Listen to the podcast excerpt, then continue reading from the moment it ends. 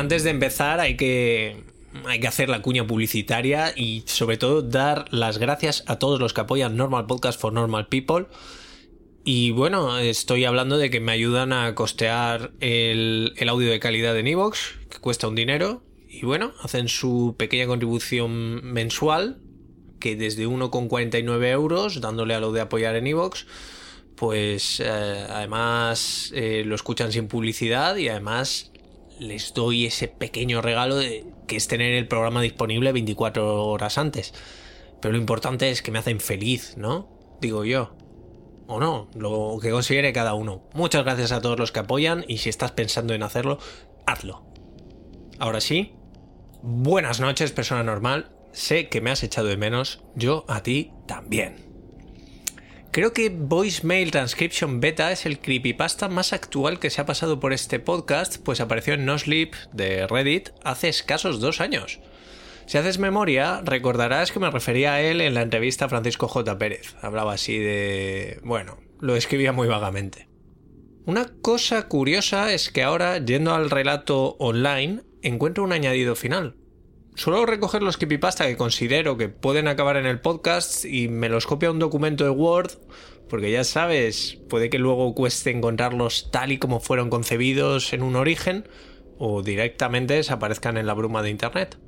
El añadido que tiene ahora Voicemail Transcription Beta, justo después de recibir la transcripción que interpreta como esta noche y que da final al relato que yo he locutado, añade lo siguiente.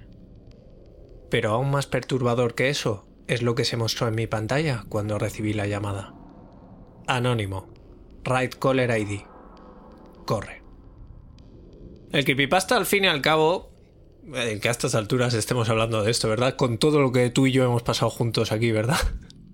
El creepypasta se diferencia del relato de terror convencional en su capacidad para mutar, en ser 2.0 al fin y al cabo. A mí este añadido que le ha hecho el autor personalmente no me dice nada. Pero seguramente el autor consideró incluirlo tras leer los comentarios en su texto, en plan, pues ah, en el final necesita más punch o yo qué sé. Sí que ha habido casos en los que los usuarios han mejorado un texto y estoy recordando un ejemplo muy concreto en el que el título destrozaba el twist final y al autor se le sugirió que pusiera algo más sutil, que en mi opinión funcionaba mejor, no es que el título de ahora fuera la hostia, pero no estropeaba la sorpresa final. Y este finalmente el autor pues decidió modificarlo y rebautizar su obra. Claro que el relato era ya tan popular que ahora circula indistintamente con un título u otro. No voy a decir el ejemplo concreto porque veo probable que acabe en este podcast. Voicemail Transcription Beta. Recibir mensajes siniestros yo creo que es viejo como los contestadores o el buzón de voz. Eh, casi hago un añadido a mi oyente de la generación Z que sé que lo está pasando mal para explicarle que es un contestador, pero bueno, que investigue un poco, que se meta ahí en Wikipedia o yo qué sé. A veces estos mensajes son más estúpidos que siniestros, ¿no? Estas cosas siniestras que te llegan. He estado recopilando historias de gente que había recibido mensajes de voz extraños y un usuario de Reddit cuenta que una vez recibió un mensaje lleno de rugidos de tigre o quizá de león durante cinco minutos. No había risas, no había ninguna voz robótica, solo un gran felino rugiendo. Ponte en su lugar. Te llega eso, tienes cinco minutos y te escuchas los cinco minutos esperando unas risas o alguien diciéndote que te está gastando una broma o una pista de dónde sale este audio o por qué te llega y te quedas cinco minutos escuchando a un león rugir. Lo estúpido siempre tiene también un punto siniestro. Otro usuario de Reddit aún recuerda cuando recibió un mensaje de voz de un desconocido que decía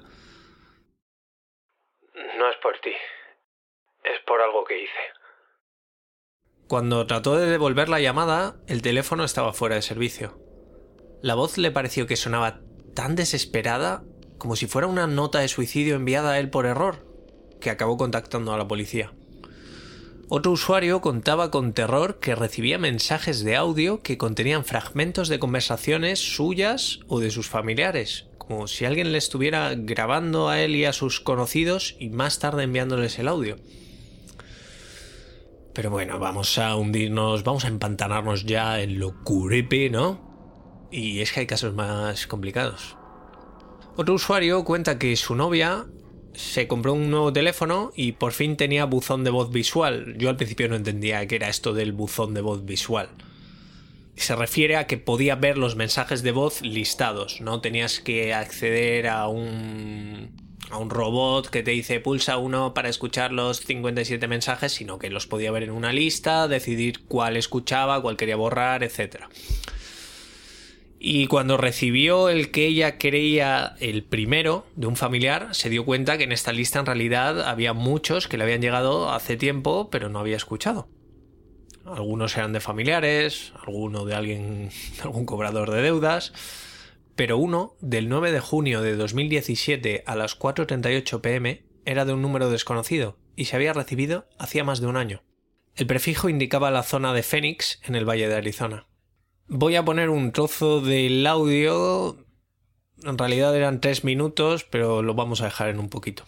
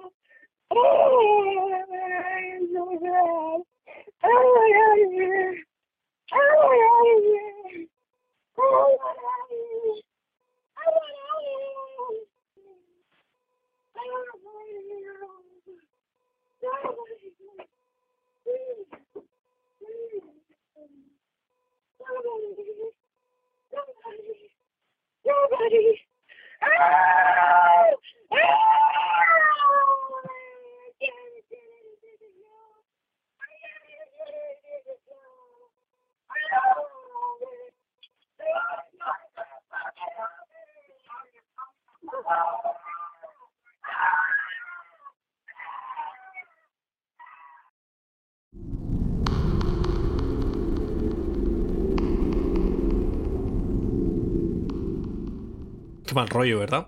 Imagínate, ¿eh? como si alguien te hubiera tratado de pedir auxilio hacía un año y tú no hubieras estado allí para responderle. Y luego hay otro caso muy similar en el que, de nuevo, la novia de un usuario, ¿no? Las cosas que le pasan a mi novia, ¿no?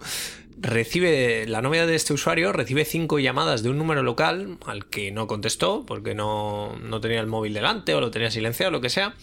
Finalmente le dejan un mensaje de voz, que es el siguiente, y bueno, si el anterior te ha gustado, este te va a encantar.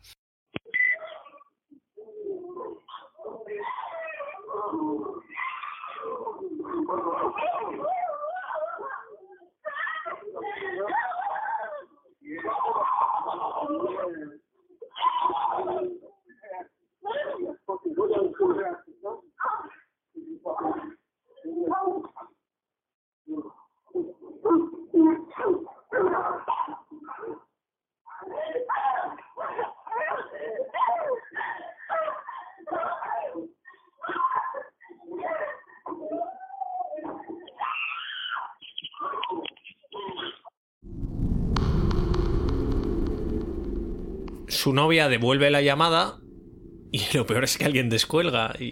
Pero dice que no dice nada hasta que se fija que alguien está respirando al otro lado del teléfono.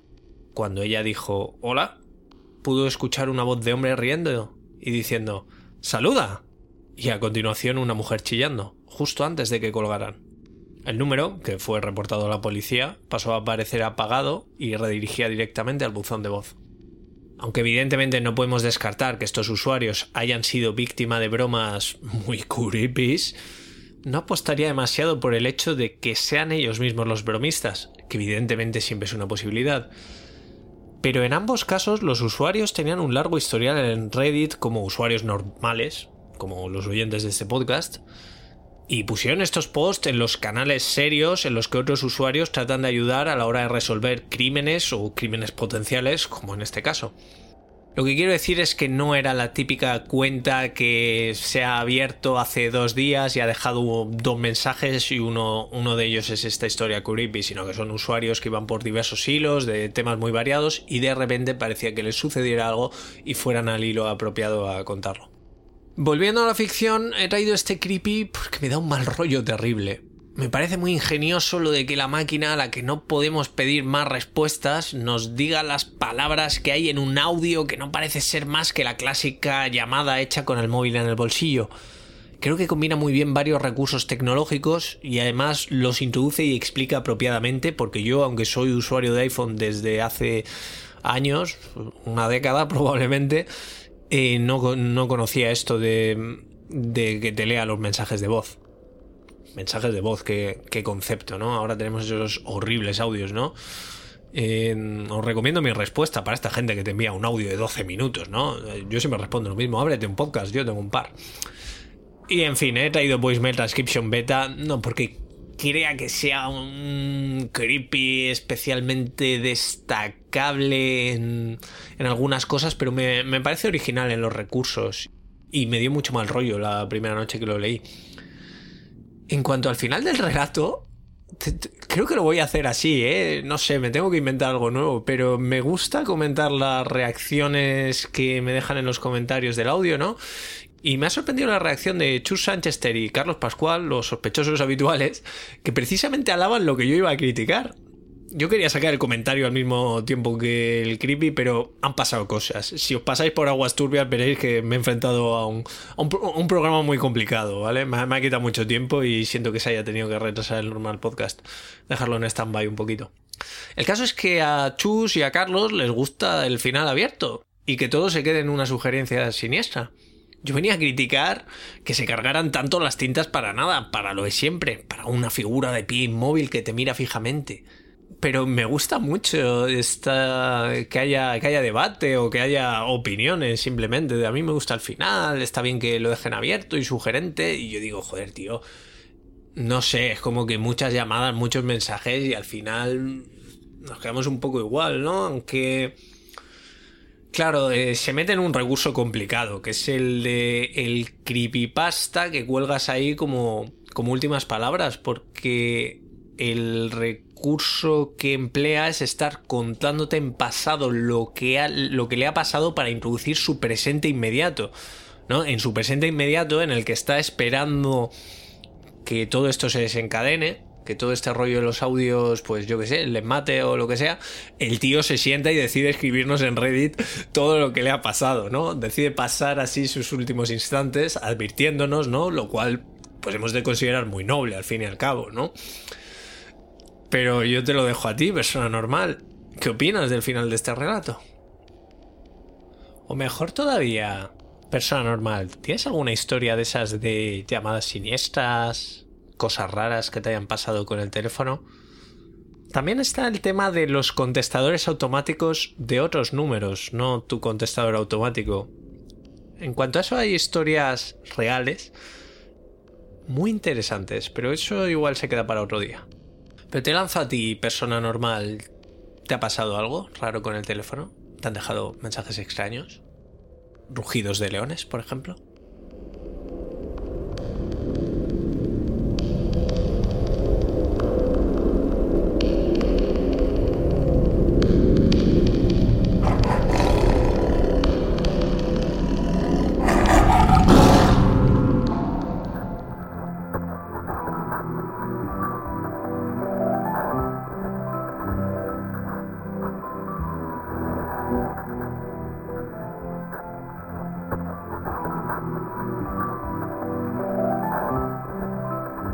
Soy Snaf, y esto que acabas de escuchar ha sido otro capítulo de Normal Podcast for Normal People. Puedes seguir la cuenta del podcast en Twitter en arroba normalpodcast-bajo. El podcast está alojado en iVoox, donde te agradecería mucho que te suscribieras, comentaras qué te ha parecido o cualquier cosa relacionada con el mundo del creepypasta. También puedes escucharlo en Spotify y en iTunes, donde te agradecería mucho una reseña. Por supuesto, también puedes seguir el canal de YouTube que se llama, lo adivinaste, Normal Podcast for Normal People, donde también estaría muy bien si te suscribes. Si quieres pasarme enlaces raros, vídeos de Deep Web o fotos malditas, puedes escribirme a normalpodcastfornormalpeople.com recordando que la A de normal es un 4.